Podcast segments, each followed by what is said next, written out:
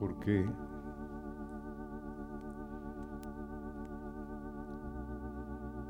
muchas cosas pasan en nuestras vidas.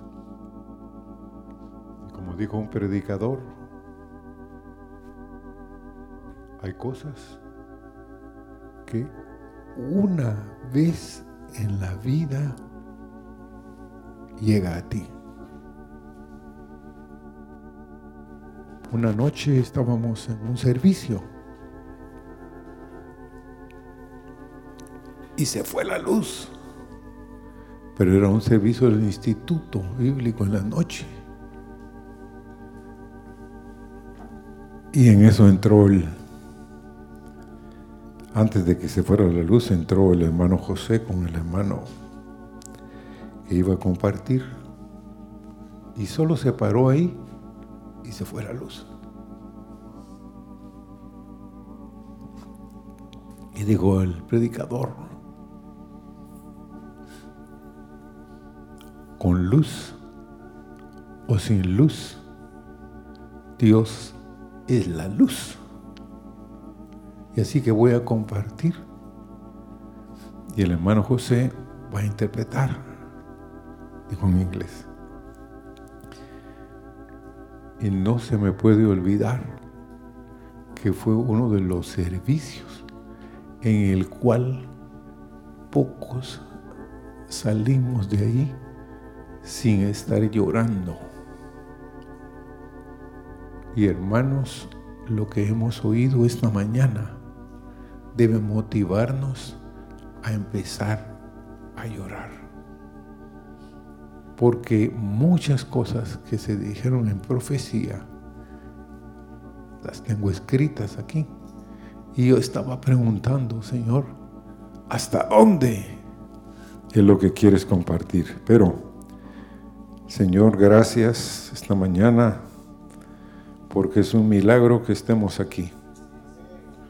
Un verdadero milagro, Señor. Porque muchos posiblemente desearían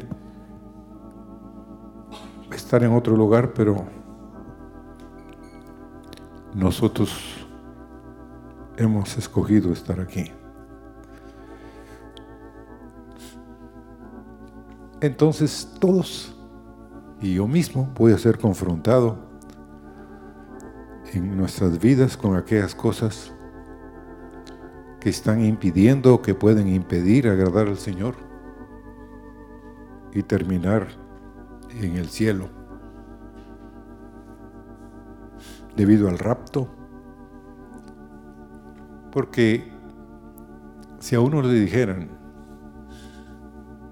que tiene que correr 400 metros y que uno está pues en principio de la carrera diciendo, bueno, yo creí que eran 300, pero si son 400 la cosa es 100 metros más. Hermanos, así estamos hoy, en estos días. Pronto muchos van a terminar en el cielo y otros pues van a sobrevivir posiblemente en Armagedón. Esa palabra, aunque usted no lo crea, solo una vez está en la escritura, pero está escrita sin el nombre en muchas escrituras, pero no está escrita como Armagedón. En Apocalipsis, los que apuntan 16, 16, ahí habla de Armagedón, una guerra en la cual como que todas las naciones se van a salir de sus casillas y van a empezar unos a otros a lanzarse bombas, cosas terribles. Entonces, sobrepasar y llegar a Armagedón va a ser difícil, casi imposible. Pero después de eso Dios va a venir y va a establecer un reino de mil años aquí. Y al cabo de los mil años, aunque usted no lo crea, aunque haya reinado el Señor ahí, habrá otra vez, se levantará la rebelión, porque el problema no está sino en el corazón del hombre. hay muchos de ustedes que tienen una mente grande, pero no conocen su corazón. Y Dios sí conoce tu corazón. Y estas palabras que voy a compartir esta mañana es para aquellos que, que ya no quieren seguir jugando. No es un partido de fútbol, pero no queremos seguir jugando a la iglesia y fingirnos espirituales. ¿Verdad que no, hermanos? Porque miren, es fácil actuar, hermanos. ¿Sabían ustedes eso? Hay quienes actúan y pueden, como, ¿cuántos de ustedes han oído, oyendo a Garrit, autor de la Inglaterra? Todo el mundo al oírlo decía, cuando tenían un problema, vayan y oigan a Garrit. Óiganlo, ese hombre los hará llorar, pero al rato ese mismo hombre los hará reír. Y al rato muchos de ustedes no querrán ya volverlo a oír. Pero era tremendo Garrit. Pero un día llegó Garrit hermanos ante el doctor. El doctor no sabía quién él era. Y le digo, ¿y qué le pasa? No puedo dormir. Bueno, ¿ha tomado esto? Sí. Y, y esto, sí. Y esto, sí. Y la lista siguió, siguió, hasta que llegaron un momento que le dijo, no, el único remedio para usted es vaya a oír a Garrit. Cámbiame la receta, le dijo. Yo soy Garrit. ¿Mm?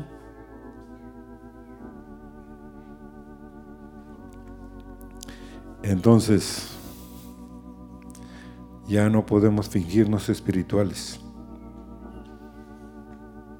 Dios está a la puerta. Y si quieres seguir jugando a las orillas del abismo, te van a mostrar el peligro que corres. Si menosprecias una salvación tan grande.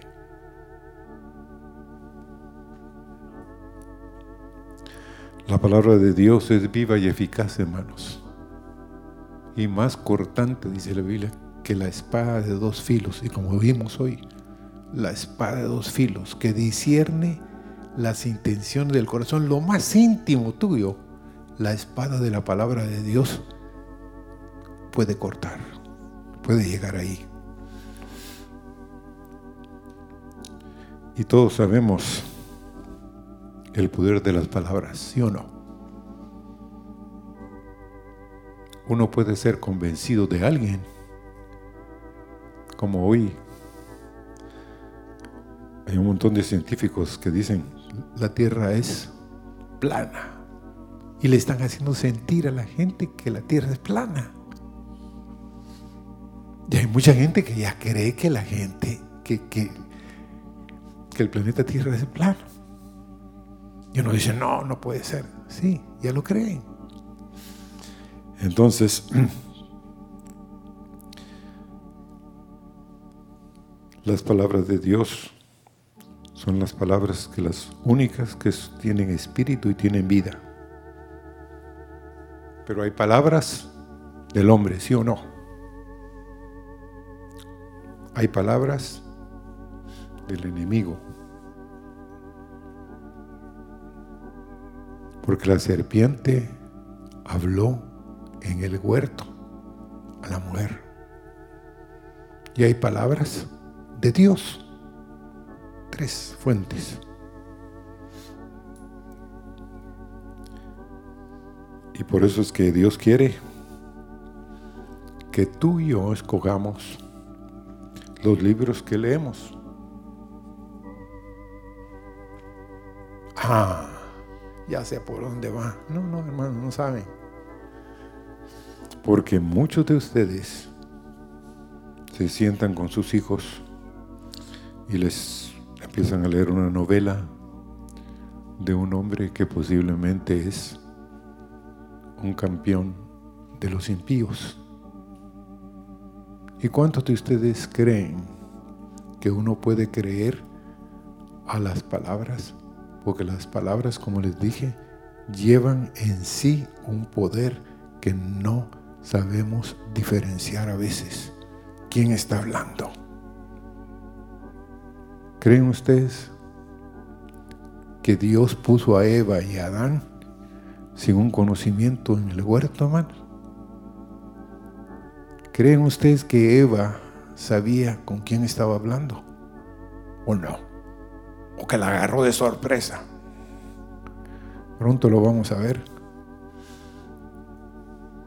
Que Adán y Eva tenían una santidad no probada hasta que llegó la serpiente. Con que Dios os ha dicho, imagínense, poniendo en tela de juicio lo que Dios les había dicho. De todos, imagínense. Los árboles del huerto podéis comer, toditos. Solo habían dos árboles que no podían comer. Pero el árbol que Dios les dijo que no comieran era el árbol de qué?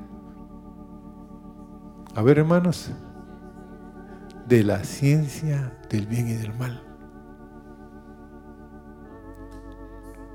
Y el otro árbol es el árbol de la vida, que está en Apocalipsis. Pero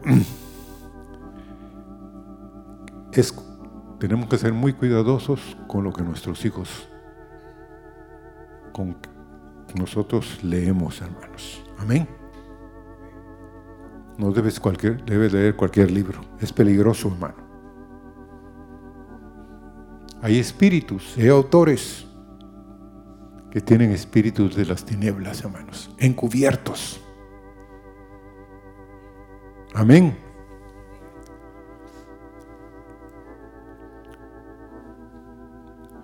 Por ejemplo, hay muchos de ustedes que se dicen cristianos. ¿Cuál es el libro más grande, más vendido e impreso del mundo? ¿Mm? La Biblia, sí, eso. Pero ¿cuántos de ustedes la han leído de pasta a pasta? No suman la mano, por favor. Pero la realidad es esa. Creemos que la Biblia... ¿Por qué fue que la imprenta de Gutenberg en Inglaterra fue lo primero que imprimió? Porque sabía que iba a ser ¿qué? un éxito total. Y hasta el día de hoy, aunque usted no lo crea, es el libro más vendido de la historia. Pero ¿cuántos de ustedes lo han leído?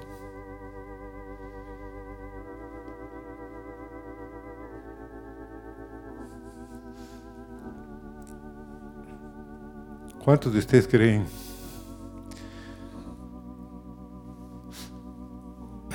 que un libro puede tras cambiar el destino de una nación completa? Por ejemplo, ¿Cuántos de ustedes han oído hablar de Mao Zedong?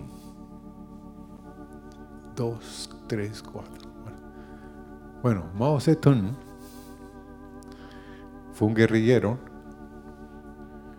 pero que era un hombre muy inteligente y escribió un libro que se llamaba el Libro Rojo. Y cuando ellos llegaron, ese mandó a imprimir miles, miles de libros rojos y toditos los chinos les daban el libro rojo. Ese libro rojo transformó a la China. Porque una pregunta de examen, ¿China a qué imperio pertenecía? A ver.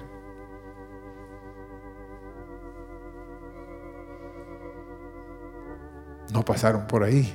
Imagínense, yo pasé hace 50 años por ahí. Era un protectorado inglés. Todavía en el 1900 y pico, Inglaterra tenía ahí un protectorado. Pero cambió la historia, ¿no? Toda la nación tuvo que leer el libro rojo. Y su mente cambió. Otra cosa, ¿cuántos creen que Rusia fue cambiada por un libro que Karl Marx, hijo de un inglés, pastor de una iglesia anglicana, ¿Mm? El capital, ¿han oído hablar de él? ¿Mm? Solo dos o tres, imagínense, hermano. Tres, cuatro. Pero oigan, ese libro del capital estaba en contra de la burguesía y el proletariado. Y logró en Rusia cambiar la filosofía. Y Rusia es un país que cree exactamente lo que ese libro dice. Hijo de un pastor. O sea, Lenin tuvo contacto con la iglesia. Sabía el poder que había en las palabras. Ahora, ¿Cuántos de nosotros podemos poner sobre el altar cosas que leemos? Cosas que nos gustan leer. O cosas que nos gustan ver. O cosas que nos gustan oír. Porque Dios, somos, hay quienes de ustedes no creen que somos como dioses. Pero Dios nos hizo como Él es. No digo pues, hagamos al hombre a qué? A, nuestra imagen y semejanza. Eso quiere decir como Él, como nosotros somos.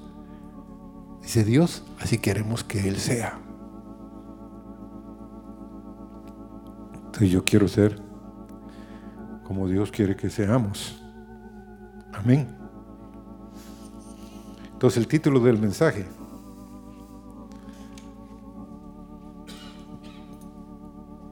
no toquéis lo inmundo.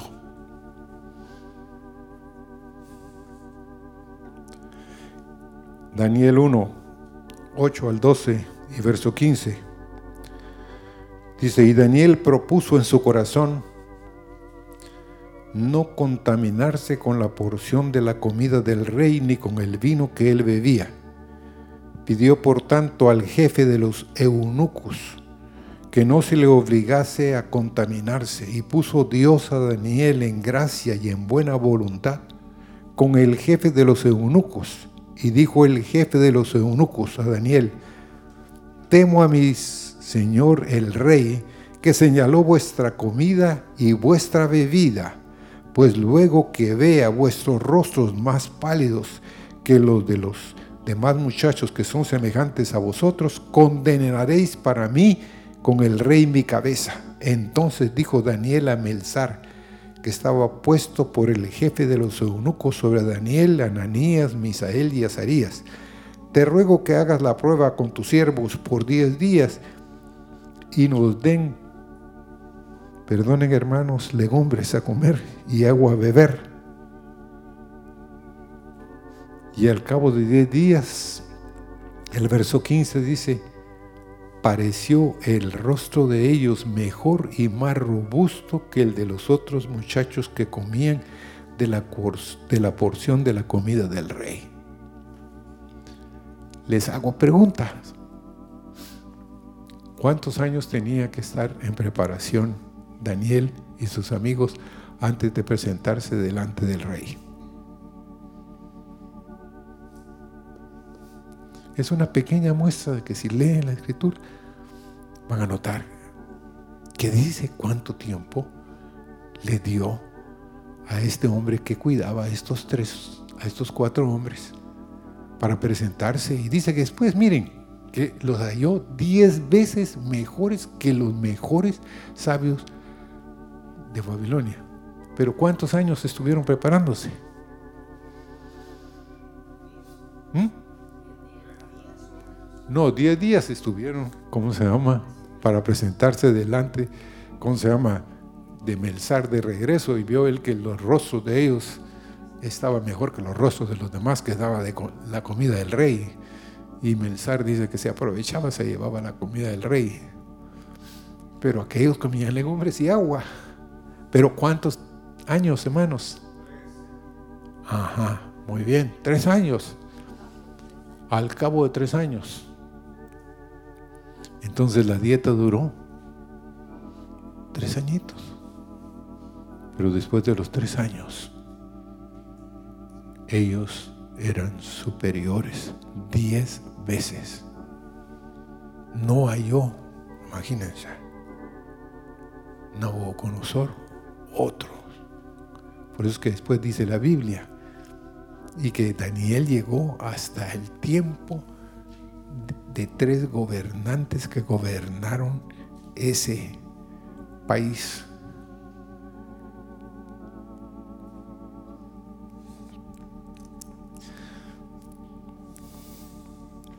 Ahora, es cuestión de la comida. ¿O no? no, no, no me digan que voy a salir y que me van a decir que no me puedo comer mi pedazo de bistec. Pero hermanos, a Israel no le era permitido comer ni tocar nada de animales inmundos. Y posiblemente por ahí dice que se fue estudiando un poquito, se fue Daniel, porque sabía que antes de presentar, fíjense, la comida y que el rey la probara y que la comiera, la presentaban antes a sus dioses. Entonces sabía ellos que no, en cierto sentido, Daniel y sus amigos. Porque, ¿por qué escogió? Yo, yo tuve una pregunta y me puse a leer el libro. ¿Por qué escogió Nabucodonosor, que dijo que escogieran a lo mejor de los príncipes de Israel. Nunca se han dado cuenta ustedes cuando uno lee que dicen, mm, ¿por qué los escogieron? Porque eran príncipes y eran nobles.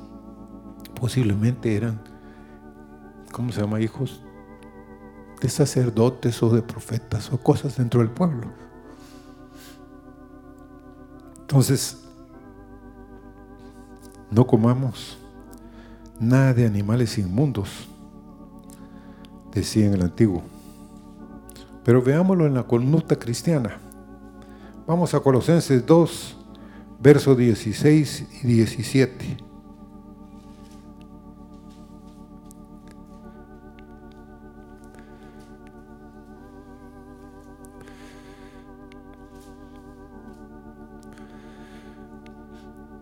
Por tanto, nadie os juzgue en comida o en bebida en cuanto a días de fiesta, luna nueva, días de reposo, todo lo cual es sombra de lo que ha de venir, pero el cuerpo es de Cristo.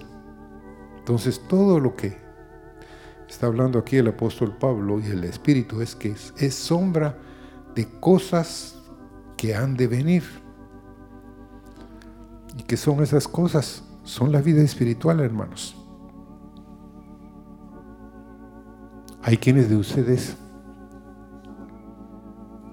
con perdón lo digo, comen mucho de la comida del mundo y de la inmundicia que hay en, el mundo. Les apasiona. A uno le puede apasionar algo, hermanos, porque el autor, pues uno dice, es un buen autor, es un libro que más libros vende, pero la realidad es que esa comida, óigame, puede dañar su eternidad. Dice la Biblia también en Levítico 5.2, asimismo, la persona que hubiere tocado cualquier cosa inmunda, sea cadáver de bestia inmunda o cadáver de animal inmundo o cadáver de reptil inmundo, bien que no lo supiere, será inmunda y habrá delinquido. La versión de las Américas dice que el delinquido no está en la versión de las Américas, sino dice será culpable. ¿Qué quiere decir? Ha pecado. Necesita una limpieza ese hombre, esa mujer. ¿Por qué comió? Eso era en el antiguo, dicen. Ah, bueno, entonces, pero leamos, sigamos leyendo.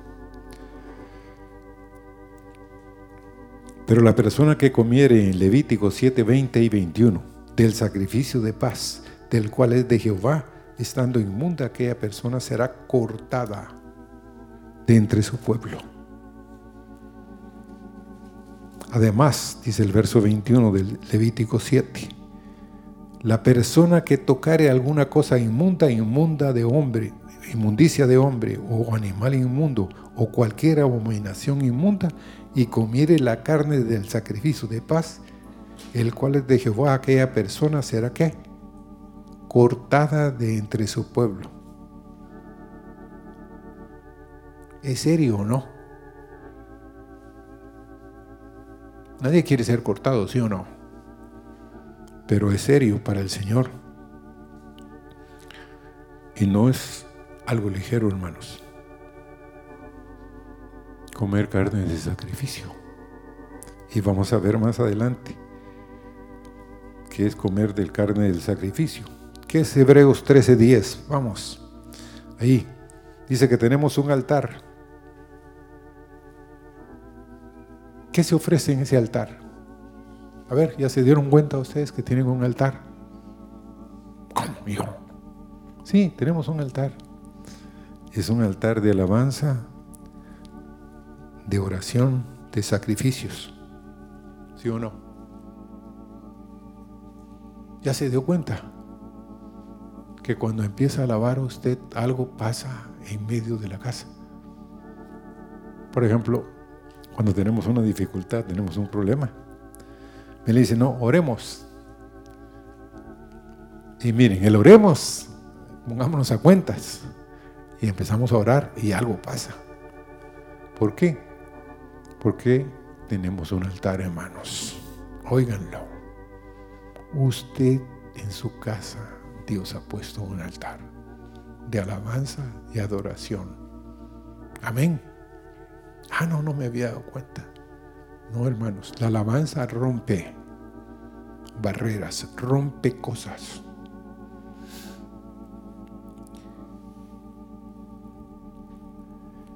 Y pues en el altar donde comían los sacerdotes sabemos que era la carne que después iba a comer el, pues, el sumo sacerdote.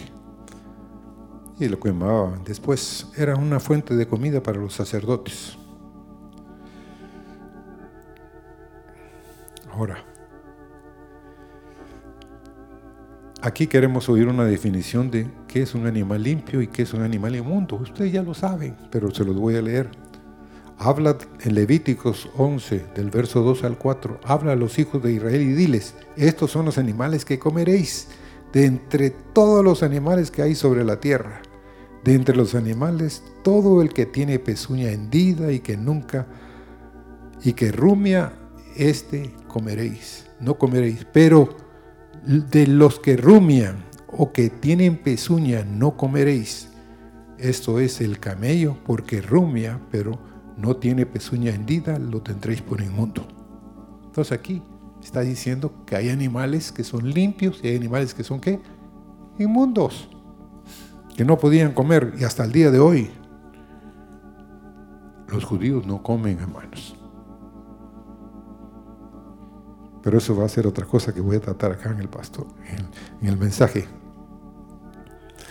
Porque dice Zacarías 10:3 Contra los pastores se, ha encendido mi enojo y castigaré a los jefes, pero Jehová de los ejércitos visitará su rebaño, la casa de Judá, y los pondrá como su caballo de honor en la guerra. ¿Cuál es el caballo de honor del Señor?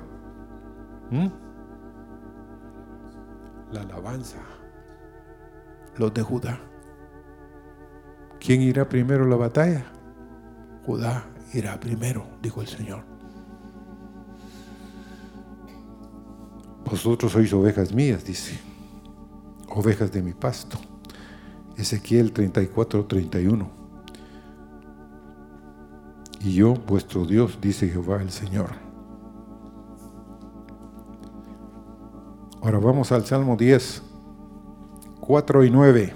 El malo por la altivez de su rostro no busca a Dios no hay Dios en ninguno de sus pensamientos.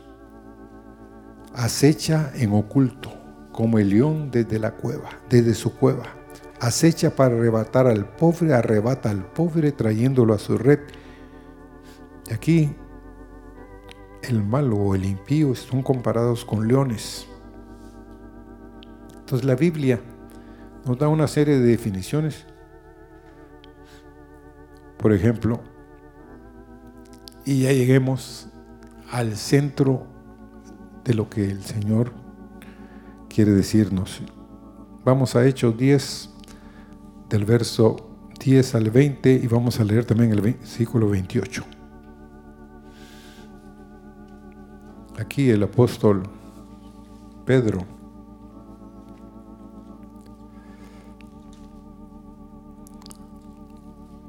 dice el verso 10 y tuvo gran hambre y quiso comer. Pero mientras le preparaban algo, le sobrevino un éxtasis. Un éxtasis es que de pronto él sentía que se iba a desmayar, pero empezó a ver algo. Y dice el verso 11, y vio el cielo abierto y que descendía algo semejante a un gran lienzo, que atado de los cuatro puntas era bajado a la tierra, en el cual había de todos los cuadrúpedos terrestres, reptiles y aves del cielo. Y le vino una voz.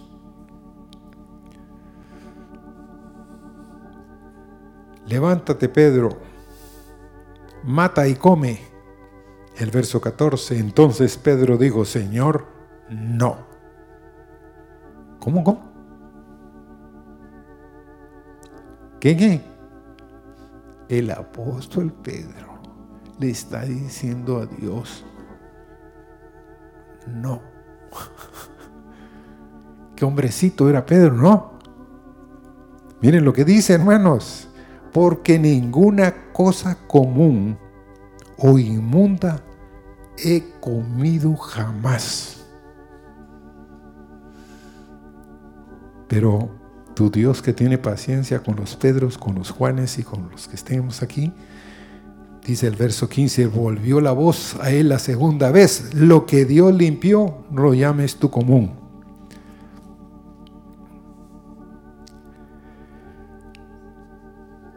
Entonces, no lo llames tú común. El verso 16, esto se hizo tres veces y aquel lienzo volvió a ser recogido en el cielo. Y mientras Pedro estaba perplejo dentro de sí sobre lo que significaría la visión que había visto, he aquí los hombres que habían sido enviados por Cornelio, los cuales preguntando por la casa de Simón, llegaron a la puerta y llamando preguntaron si moraba ahí un Simón que tenía por sobrenombre Pedro. Y verso 19, y mientras Pedro pensaba en la visión, le dijo el Espíritu, he aquí tres hombres te buscan. Levántate pues y desciende y no dudes de ir con ellos. ¿Quién le dijo? ¿Quién le dijo? El Espíritu. La visión, ¿quién se la dio? Dios. O sea, Dios estaba involucrado en lo que estaba diciéndonos, en lo que le estaba diciendo a Pedro. No lo llames tú. Entonces Dios le dice en el verso 28, no dudes en ir con ellos, porque yo los he enviado. Y les dijo el verso 28, vosotros sabéis, cuando ya estaba en la casa de Cornel, cuán abominable es para un varón judío juntarse o acercarse a un extranjero, pero a mí se me ha sido mostrado, me ha mostrado Dios que a ningún hombre llame común o inmundo. Entonces había de toda clase de animales ahí, hermanos. Limpios animales no limpios. Y Pedro le dice, nunca, jamás yo he comido un animal inmundo. Pero Dios le dice, lo que yo he limpiado, no lo llames tú común. Y porque es el Señor el que limpia, ¿sí o no? Ahora,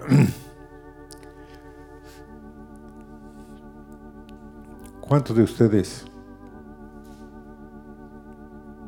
se han tratado de entender la vida de los judíos?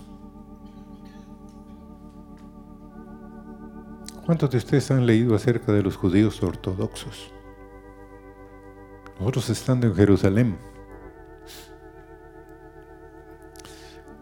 si los judíos iban en este lado de la banqueta y nosotros íbamos ahí en la misma fila con ellos, aunque usted no lo crea, ellos se pasaban al otro lado.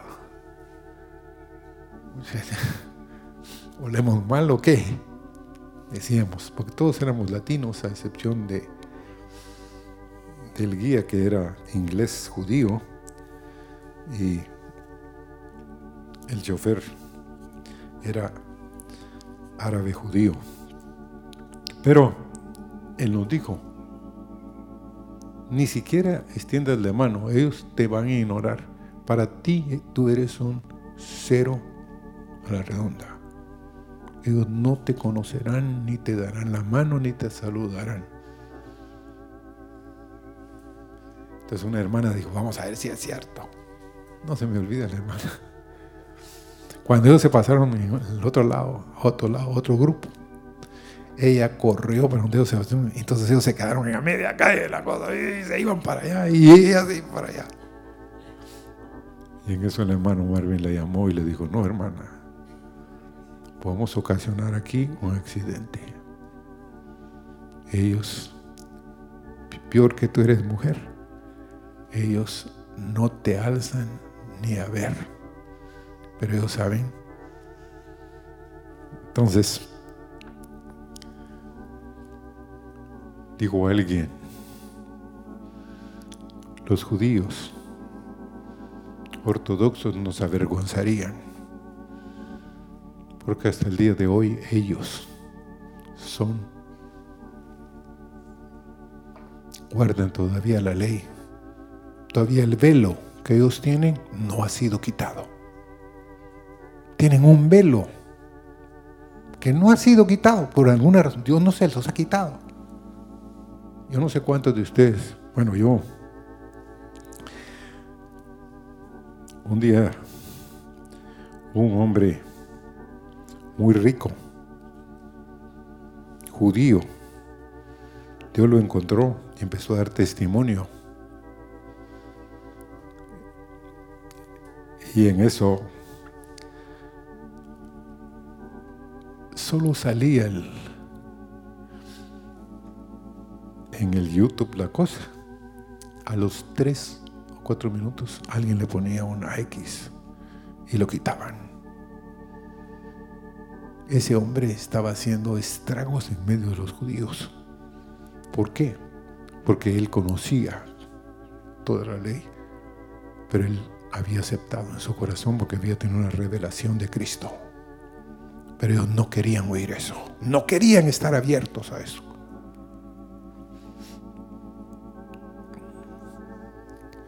Entonces, para los judíos, todavía para ellos somos inmundos. ¿Aló? Para ellos somos inmundos. No guardamos las cosas que ellos guardan. Pero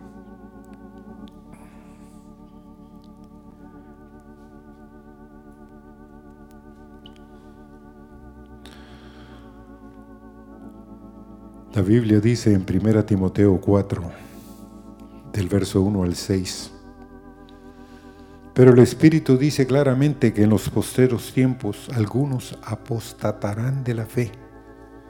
O sea, se, se tirarán de la fe, ya no. Escuchando espíritus engañadores y animales y a doctrinas de demonios, por la hipocresía de mentirosos que teniendo cauterizada la conciencia, prohibirán casarse, mandarán abstenerse de alimentos que Dios creó para que con acción de gracias participen de ellos los creyentes y los que han conocido la verdad. El verso 4. Porque todo lo que Dios creó, eso fue uno de los mensajes de profecía que nos dio esta mañana el Señor, todo lo que Dios creó es que es bueno. Y nada he de desecharse si se toma con acciones de gracias, porque por la palabra de Dios y por la oración es santificado. Si esto enseñas a los hermanos, serás buen ministro de Jesucristo, nutrido con las palabras de la fe y las buenas doctrinas que has seguido.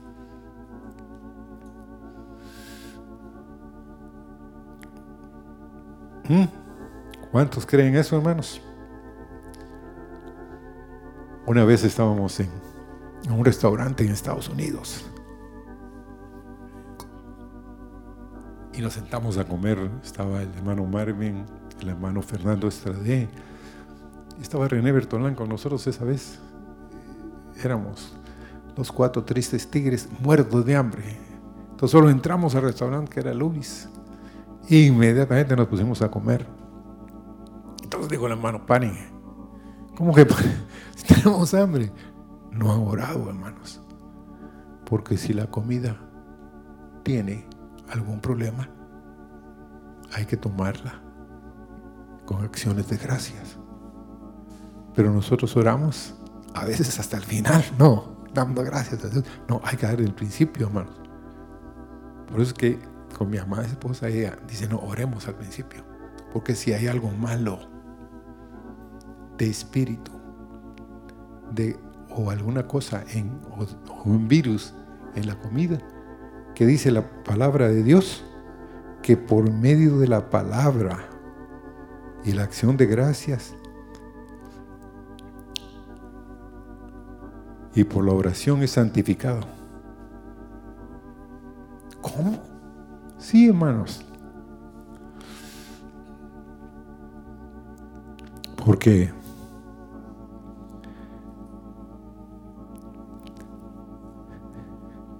para mí y para ustedes, a veces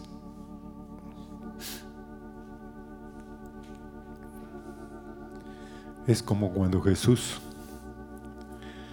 les dijo a los discípulos, ¿Qué es comer un animal limpio y qué es comer un animal inmundo? Se los vamos a poner fácil. Cada átomo, cada parte de tu ser, de tu cuerpo, ¿por dónde entró? A excepción del oxígeno, ¿por dónde entró? Despiertos, no. ¿Por dónde entró, hermanos? Cada átomo, cada cosa, cada célula se alimentó. ¿Por qué? Por la boca. O hay quien dice, bueno, ah, nosotros comemos esto por los ojos, pero la realidad es de que la boca es la que hizo que todo lo que hayamos comido lo digerimos, ¿sí o no? Cada átomo, a pesar de que no sé cuántos de ustedes han oído que hay un hombre, un anciano que tiene 60 años y que nunca come ni toma agua. Dice que él tomó mucha agua y comió mucho. Los antes ya lleva 60 años y no toma agua ni come. Solo el aire que respira. Bueno, entonces, esto que les voy a compartir es de vida o muerte. ¿Aló? ¿Por qué? En Juan 6, verso 53 y verso el 56, pero leamos primero el verso 53. Jesús les dijo, si no coméis la carne del Hijo del Hombre y bebéis su sangre, no tenéis vida en vosotros. El que come mi carne y bebe mi sangre, en mí permanece y yo en él. Estos dos versos pueden cambiar toda tu vida porque se escandalizaron. ¿Quiénes se escandalizaron? Los judíos. Él estaba hablando a los judíos. Pero ¿por qué estaban escandalizados? Y dijeron uno de ellos, demonio tiene. ¿Por qué? Porque la sangre, ¿ah? Ahí es donde está la vida, les había dicho él, y que no comeréis sangre, ¿sí o no? ¿Sí o no? Sí, sí, sí, sí, medio, sí, no, sí, él se lo dijo. En la ley estaba escrito. Pero Jesús les dice,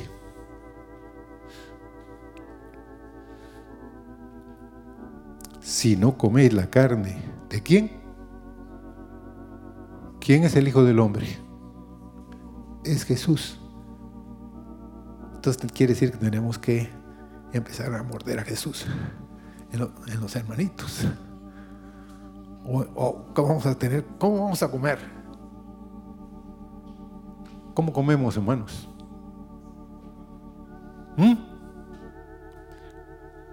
por la boca, pero por medio de la palabra de Dios. Miren lo que dice la escritura, no lo que digo yo.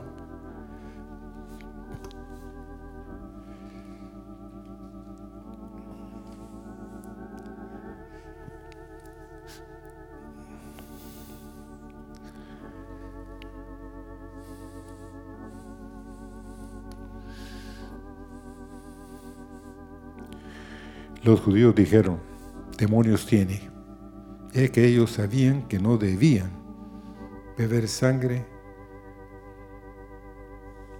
Entonces lo consideraron que tenía un demonio. Pero, ¿qué dice en Juan 6, 63? Las palabras que yo les he hablado son espíritu y vida.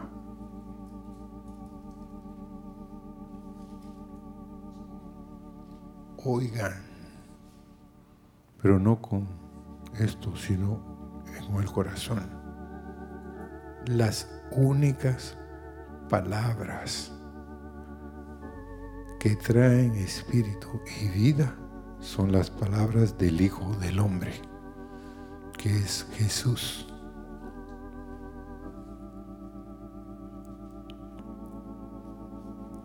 Entonces, ¿cuántos comen su palabra?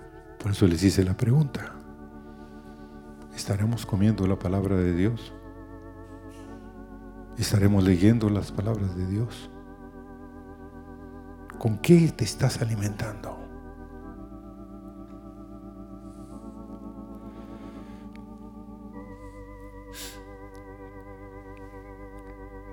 Quiero contarles un testimonio de una niña que vivía en un orfanato. Esta niña había tenido una experiencia en el orfanato y enfrente del orfanato vivía un estudiante.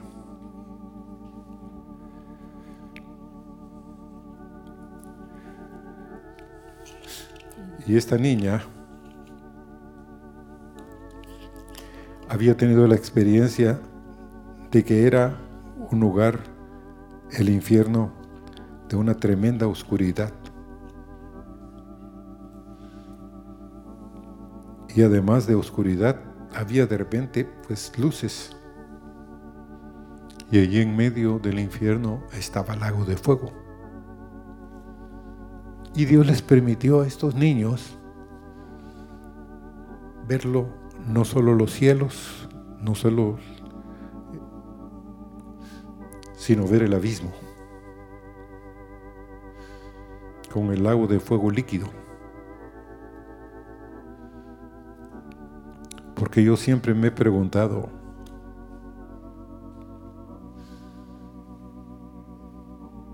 ¿qué es lo que hace que haya combustión? ¿Qué es lo que hace que haya combustión en, algo? ¿Mm? ¿Mm? Oxígeno. Pregunta en el centro de la Tierra. ¿Habrá oxígeno menos? ¿Mm? Porque, según parece, y muchos han visto, el infierno está ahí abajo. Entonces, ¿cómo puede hacer para que haya fuego? Si el oxígeno posiblemente ahí ya no llega. Pero Dios puede hacer que haya un fuego con oxígeno y sin oxígeno, ¿sí o no? Pero la realidad es de que sí. Entonces,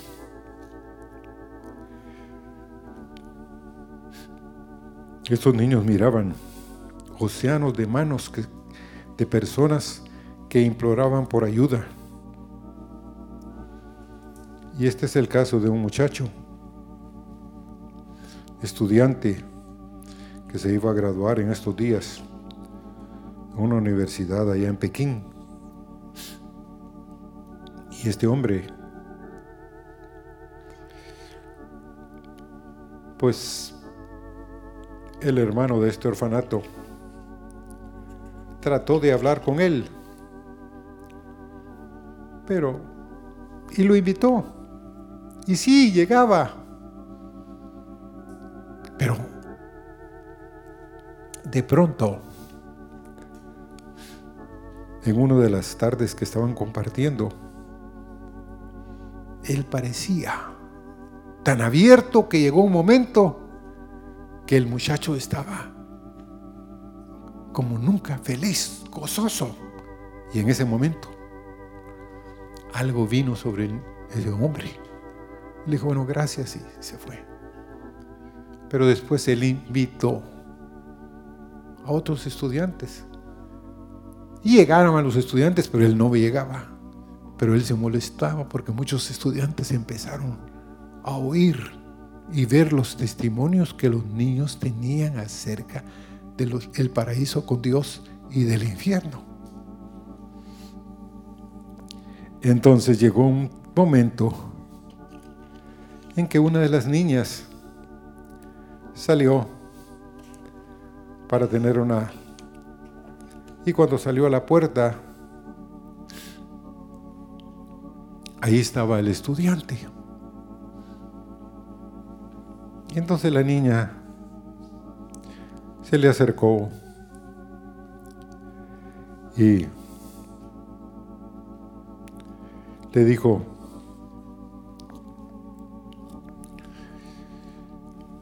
mira, quiero compartir algo contigo.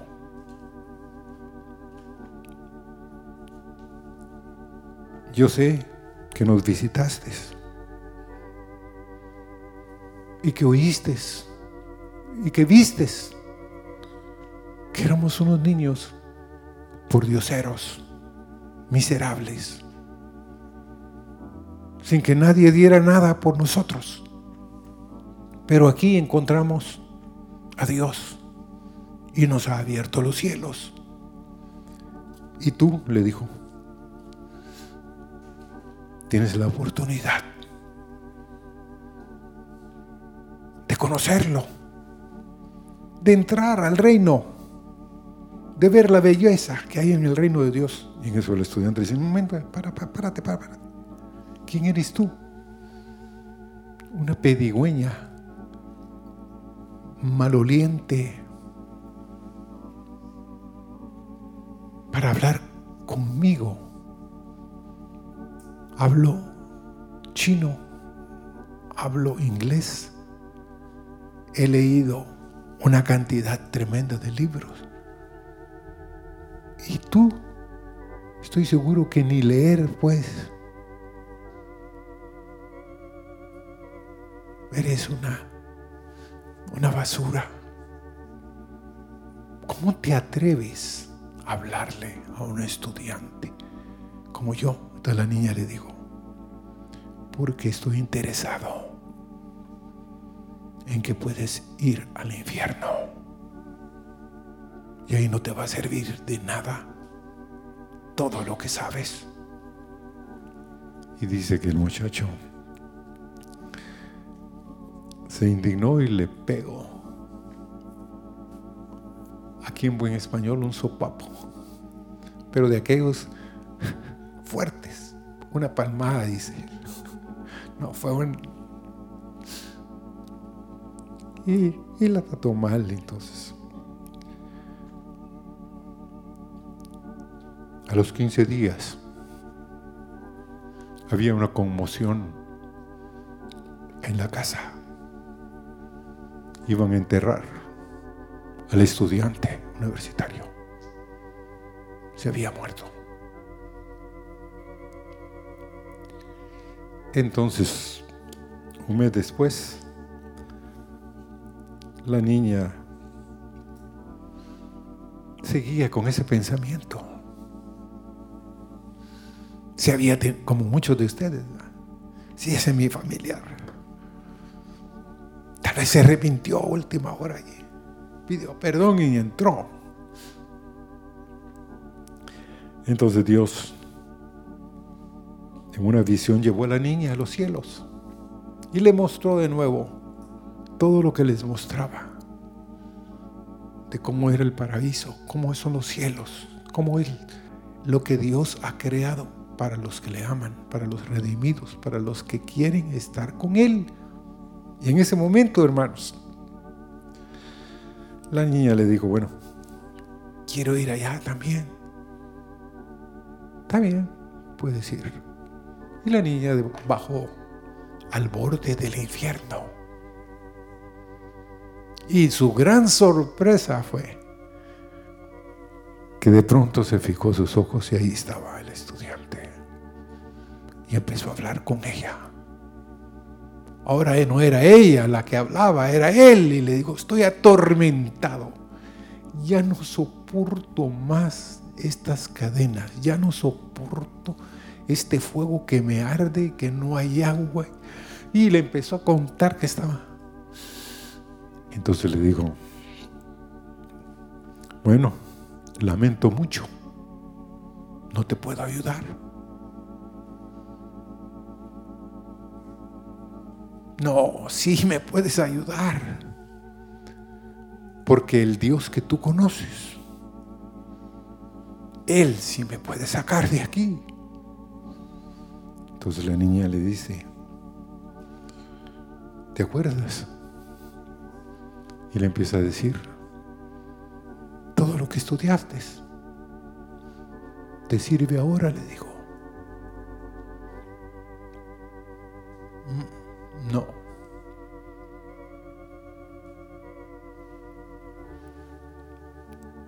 ¿Y todo lo que leíste te sirve ahora? No. No, no, no. Háblale a Él. ¿Te acuerdas? Yo te hablé de Jesús. Pero hoy tú estás peor que un pordiosero.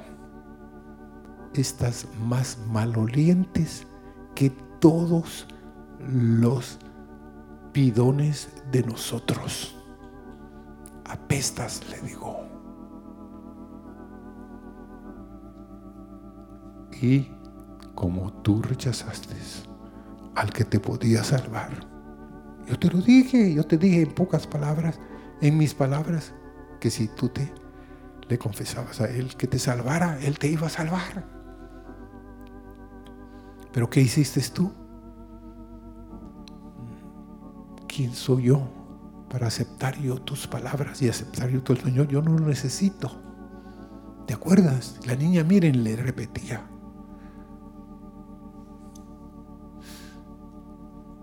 Total, no puedo hacer nada por ayudarte.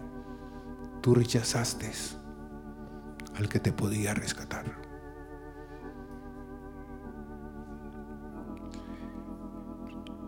Y hermanos, es serio, porque nosotros podemos estar en contacto con alguien sin darnos cuenta que ese alguien tiene la vida de Dios y nosotros lo menospreciamos. Lo tratamos mal. ¿Qué hubiera sucedido en Nínive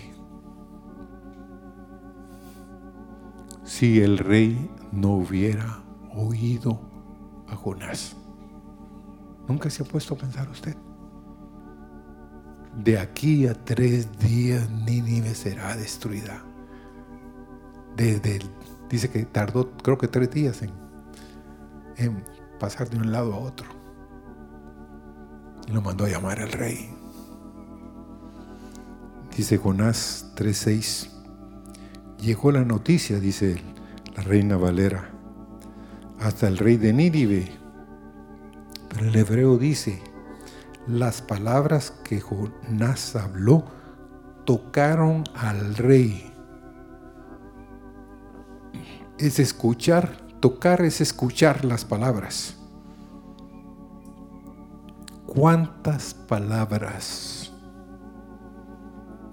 Porque como les dije, tal vez Jonás le dio al rey que tenía que arrepentirse y fue breve el mensaje porque Jonás era el mensaje. Pueden imaginar ustedes tres días y tres noches en el que tenía las marcas que tenía Tomás, este Jonás en el, en el vientre del pez. Eran marcas terribles. Entonces se arrepintió. Salvó a Nínive.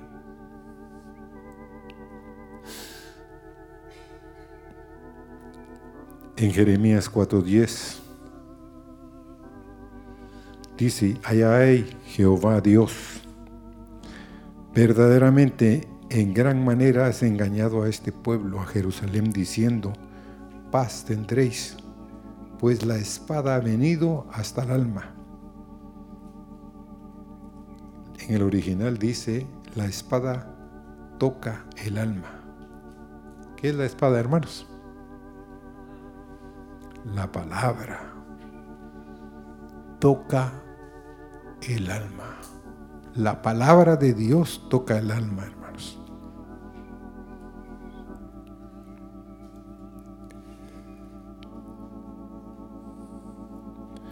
Y no les estoy hablando de oír palabras cuando tú andas en el bus o cuando tú estás pasando en el mercado o en algún lugar. No, es escuchar, tener contacto, comunicación y sentarte a los pies de alguien que solo son palabras impías, sin vida y sin el Espíritu de Dios.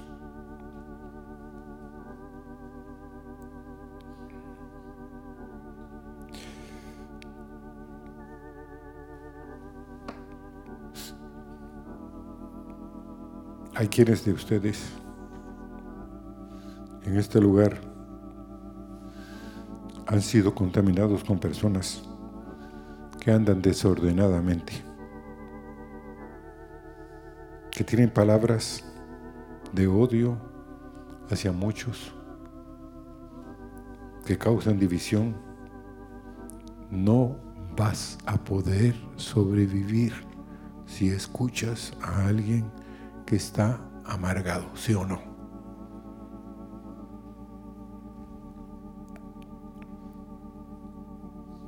Esta es una orden de Dios. Desde el principio no debemos contaminarlos con impíos.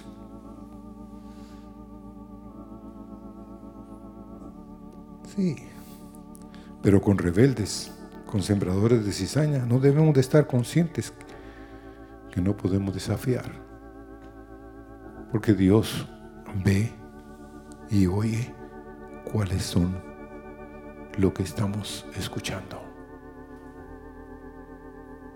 ¿Con qué vamos a estar comunicándonos? Vamos a seguir oyendo a todo lo que Hollywood hace, a lo de las películas, a la basura de este mundo. Tenemos que guardar nuestros espíritus Solo hay dos reinos, hermanos. El de Dios y el otro reino. No hay un intermedio. Aquí no hay un purgatorio, hermanos. O vamos a estar con Él o vamos a estar en un lugar incorrecto. ¿En cuál vas a estar? Tú decides esta mañana. Señor, solo tú puedes cambiar nuestro destino eterno, Señor. Pero esta mañana, Señor, mi corazón está quebrantado porque tú, Señor, estando en medio de nosotros, hay muchos de nosotros que oímos tus palabras, Señor como oír llover, pero Señor, tus palabras sean palabras, Señor, que dan vida. Señor, solo en ti hay palabras de vida. Solo en ti hay palabras que llevan, Señor, espíritu y vida, Señor. Gracias en esta mañana por tus misericordias para con nosotros. Gracias, Señor. Robert.